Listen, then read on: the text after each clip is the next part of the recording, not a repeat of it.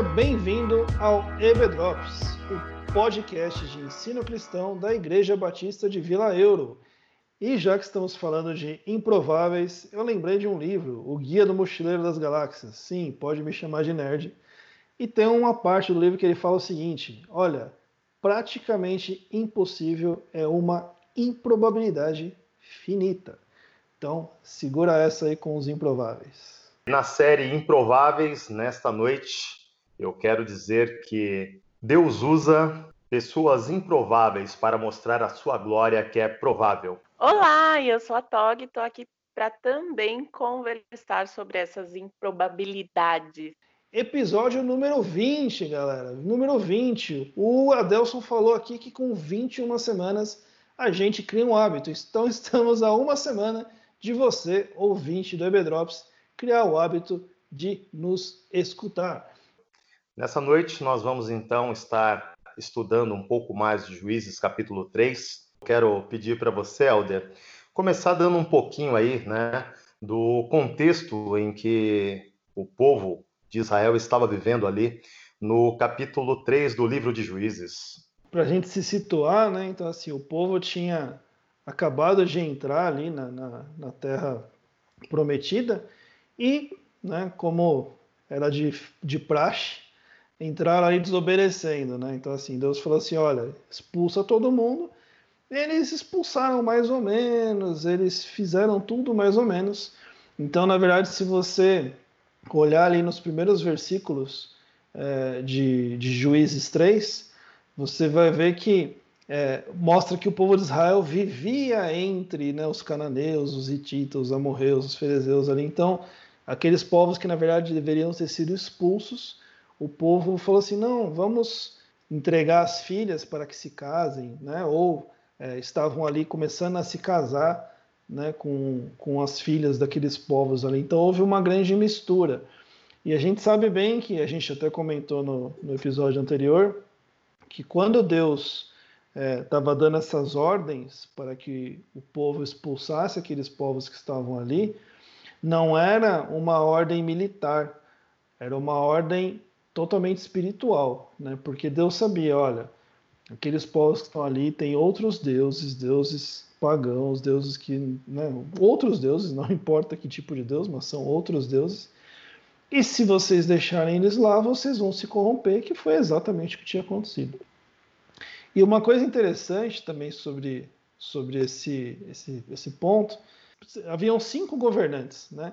Tinha os filisteus, os cananeus, os sidônios e os heveus. Interessante que no versículo 2 ele fala assim, né? Fez isso apenas para treinar na guerra os descendentes dos israelitas, pois não tinha experiência anterior de combate. Então, assim, era uma geração que tinha crescido numa época é, já muito mais pacífica e realmente nunca tinham lutado. Então Deus dá ali né, uma chance deles serem treinados em combate, porque eles precisariam disso depois. E também, e a chance mais importante, para que eles provassem a sua fidelidade. E mais uma vez eles falharam. De novo, os filhos de crente, né? Olha eu pegando no pé nos filhos de crente. Eles nasceram ali já com a terra conquistada, já não tiveram que lutar em Jericó, estão ali de boa, né? Já nasceram é, na Terra Prometida, não tiveram que lutar por ela. Só manando leite e mel. Exato. Exatamente. Então nós vemos aí, na verdade, essa terceira geração iniciando novamente um ciclo, onde o povo se esquece do Senhor e se envolve novamente na idolatria de outros deuses, né? E no, capítulo, no vers, versículo 7, na verdade, nós vemos a palavra fala que os israelitas fizeram o que era mal aos olhos do Senhor. Então, a palavra também nos fala que a ira do Senhor se acendeu contra os israelitas, e eles foram entregues na mão do rei, rei Cushan-Rizataim, rei da Síria, da região ali da Mesopotâmia.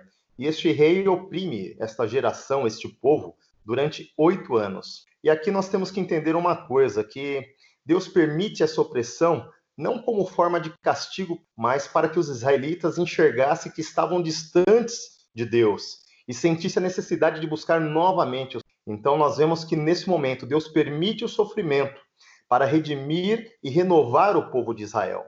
Mas o povo, ali no verso 9, ele começa a clamar ao Senhor.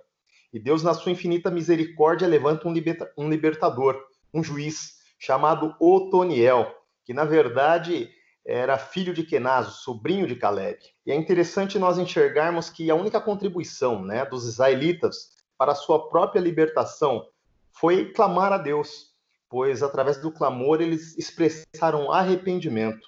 O arrependimento ele é vital para a renovação e para a restauração da vida.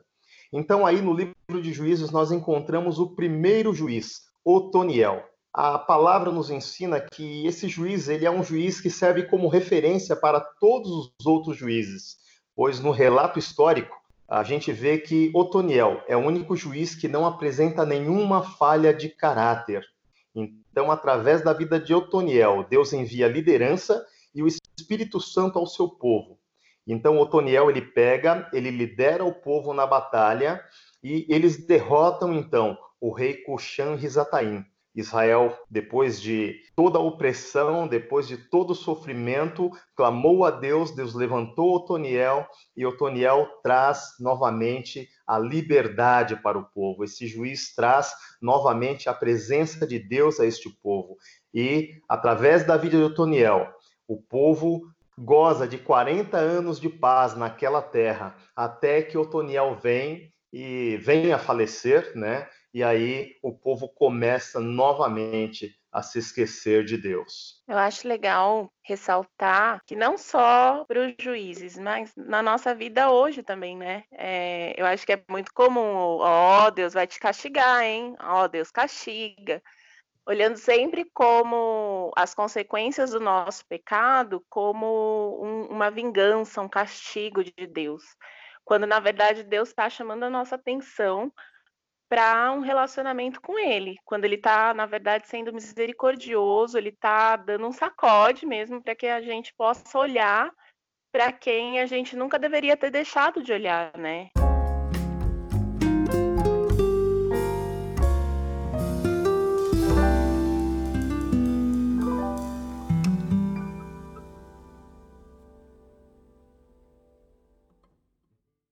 Verdade, Tog. Muitas vezes nós vemos no meio da igreja as pessoas colocando Deus como se fosse aquele feitor, né? Olha, Deus vai te castigar, ele vai pesar a mão.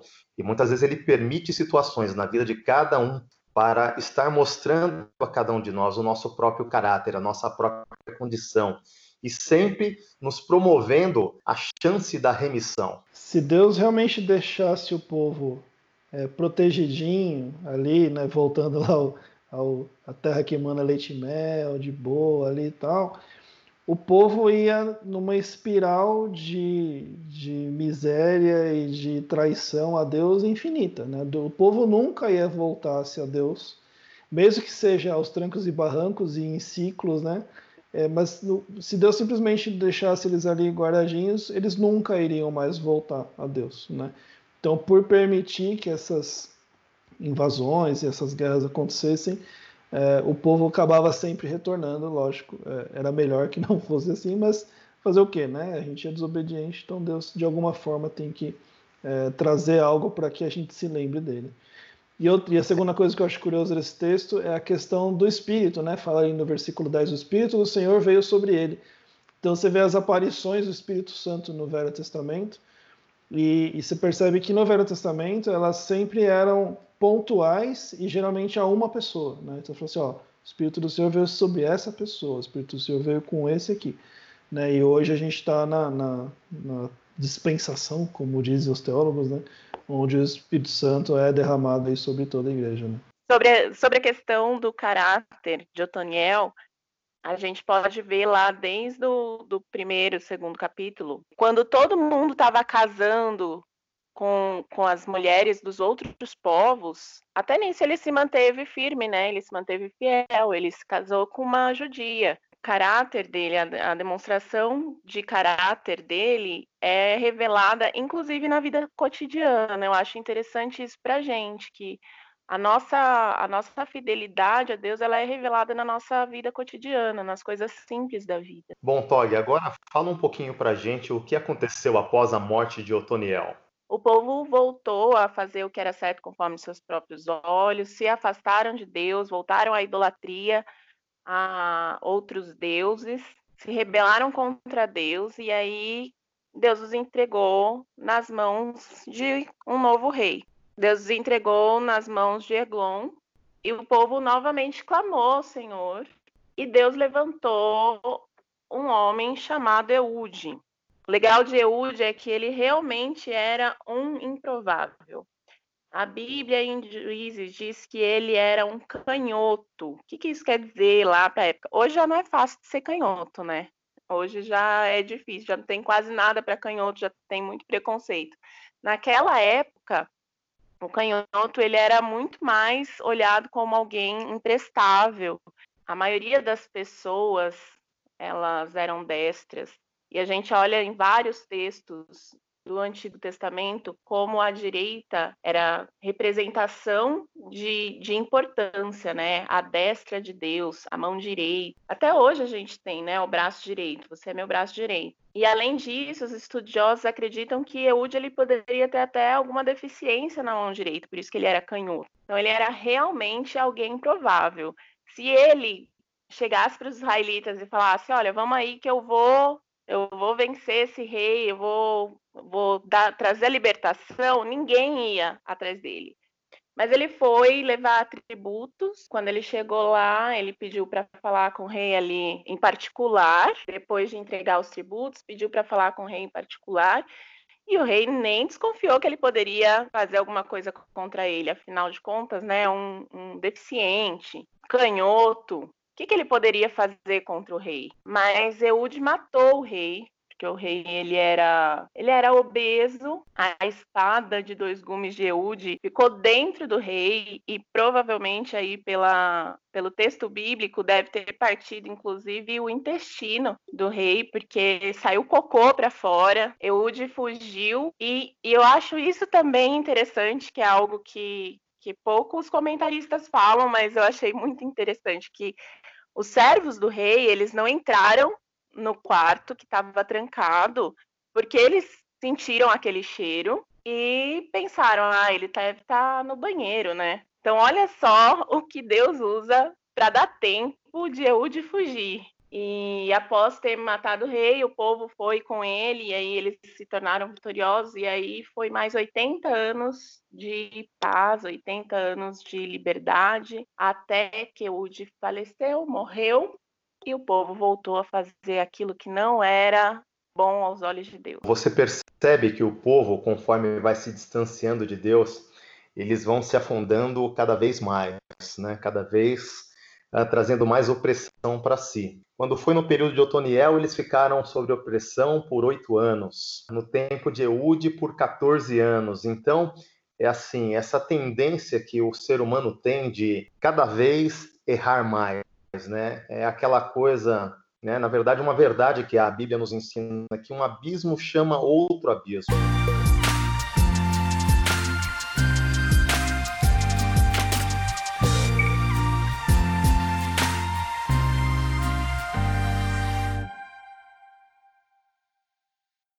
Detalhezinho que tem no texto, né, que fala que que hoje ele colocou a espada dele na coxa direita, né? Por quê? Porque os destros eles levam a espada no lado esquerdo, é sempre o lado oposto. E, e ele não, por exatamente por ser canhoto, ele usou o lado oposto. Então, muito provavelmente, ele não foi nem revistado. Provavelmente bateram o olho do lado esquerdo ali e falou assim: ah, lógico que ele não tem espada, né? Esse, esse deficiente aí, esse canhotinho aí.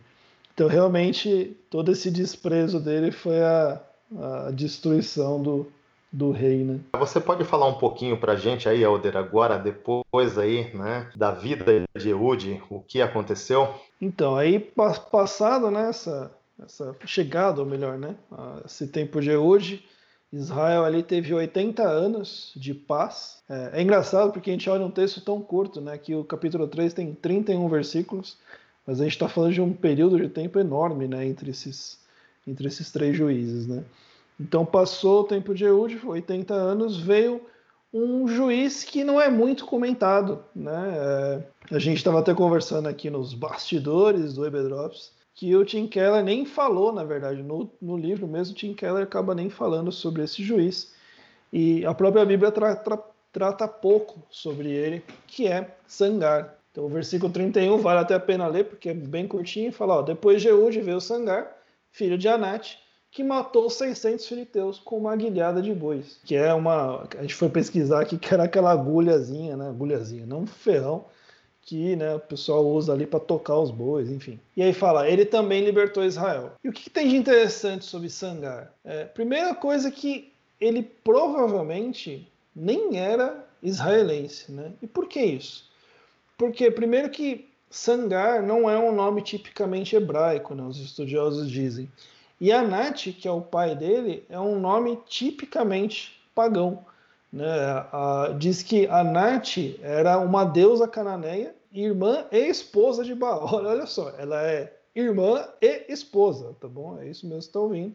Irmã e esposa de Baal. Filho de Anat seria um nome como assim, um homem como Anat, né? como aquela deusa é. Então, assim, esse cara extremamente improvável, né, que merece com todos os, os, os, as honras estar aqui no nosso podcast, foi um cara que libertou Israel também. No, de novo, o texto não fala muitas coisas sobre ele, o que fala um pouco mais à frente é que é, eram dias difíceis também, um dia, um tempo de, onde houve muita opressão ali sobre o povo, e veio esse cara que sabemos pouco sobre ele, mas que também é, libertou Israel e trouxe paz ali ao povo. Então vemos mais uma vez na história Deus usando uma pessoa para a qual o povo nem estava olhando, nem esperava, para demonstrar a sua glória. Né?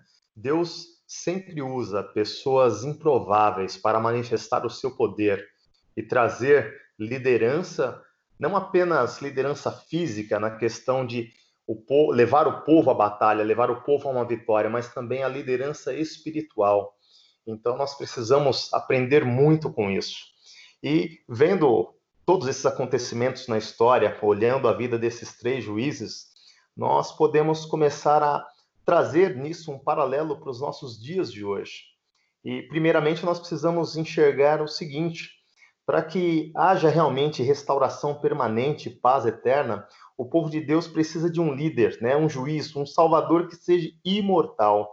E aí nós precisamos lembrar, né, o, como Jesus se expressa lá em Apocalipse 1:18. Ele fala que eu sou o que vive. Fui morto, mas agora estou vivo e vivo para todos sempre. Então, o Antigo Testamento aponta para o Novo Testamento e mostra essa necessidade que nós temos de um Salvador imortal. Essa ligação nos faz direto, olhar diretamente para a pessoa de Jesus, o nosso Salvador, né? Jesus também é um juiz improvável, um Salvador improvável. Uh, se você se lembrar, pegar lá o texto de João 1,46, lembra quando Natanael perguntou: pode vir alguma coisa boa de Nazaré? Naquela época, Jesus também era um Salvador improvável. Né? Os judeus olhavam para Jesus e não viam nele um Salvador. Eles achavam que Jesus era um homem de Deus, era um profeta, mas nunca o Salvador esperado. Então nós precisamos pensar justamente nisso, como a palavra ela traz essa ligação e nos mostra que Deus, o nosso Deus todo-poderoso, ele sempre usa pessoas improváveis para mostrar a sua glória. Em Isaías 53, a palavra fala: Jesus não tinha formosura alguma, é, nele não se via beleza nenhuma para que ele fosse desejado. Ele era desprezado, era indigno entre os homens. Mas nós vemos que através da pessoa de Jesus, Deus traz salvação para toda a humanidade.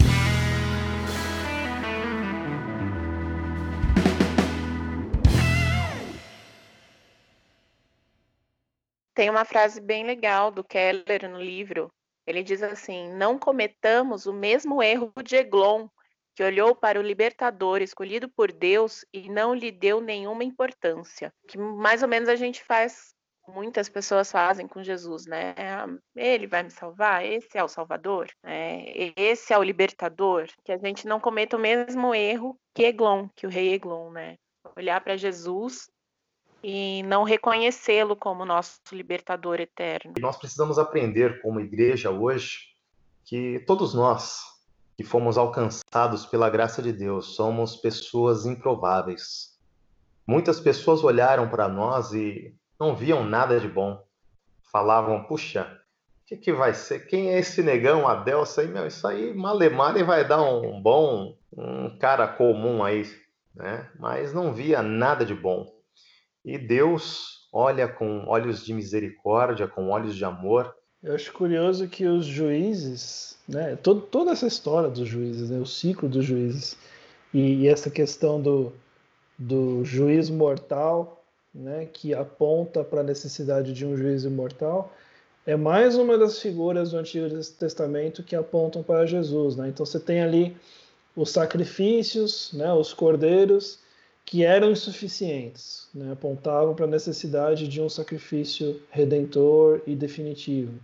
Você tem os juízes, né, que também traziam libertação, mas não eram libertações duradouras, necessi é, mostravam a necessidade de um libertador divino e duradouro. É, você tem ali os profetas, né, que traziam é, mensagens e eventualmente também algum tipo de libertação ao povo e, e resgate ao povo, mas que também morriam, né, não era algo duradouro. Então, todo o Antigo Testamento sempre apontando para Jesus, para a necessidade de alguém que realmente nos, nos salve, nos liberte e nos perdoe né, e nos cure de forma definitiva. Né? Não é algo que vai ser cíclico, nós somos cíclicos, né? Nós temos aí os nossos períodos de povo de Israel. Jesus não, ele é sempre de forma realmente é, definitiva e duradoura. Como Helder já mencionou, Jesus nos trouxe a libertação verdadeira e completa. Então, se nós estivermos submissos à vontade dele, nós vamos viver e gozar sempre da liberdade que existe em Cristo, da paz que excede todo entendimento. Lógico que isso não significa uma vida sem dificuldades, mas como o próprio Jesus disse que no mundo nós teríamos aflições, mas que nós tivéssemos bom ânimo, porque ele venceu o mundo. E desta forma nós também conseguimos vencer através dele. Hoje nós temos os nossos ídolos atuais, né? Os nossos. Você para para refletir e fala: não, eu não adoro uma imagem, eu não adoro um poste, eu não adoro. Mas aquele povo, eles não amavam os ídolos em si. Eles permitiam os ídolos, eles amavam as promessas que os ídolos traziam para eles. A promessa de prosperidade, fertilidade, de plantação, enfim. E o que isso hoje a gente tem, né? O quanto a gente ama as promessas que os falsos ídolos atuais trazem para a gente. O quanto a gente deseja muito mais prosperidade ou sucesso ou projeção quanto esse desejo é muito maior do que um desejo de relacionar-se com o Pai, de relacionar-se com o verdadeiro libertador. Bom, pessoal, chegamos então ao fim de mais um EB Drops. Eu espero que vocês possam meditar nesse, nesse trecho que nós fizemos e que realmente ele possa edificar a vida de vocês. Que vocês tenham aí uma excelente semana e lembre-se sempre que se você é um improvável, Deus quer usar a sua vida para mostrar a glória dele a todas as pessoas que estão à sua volta.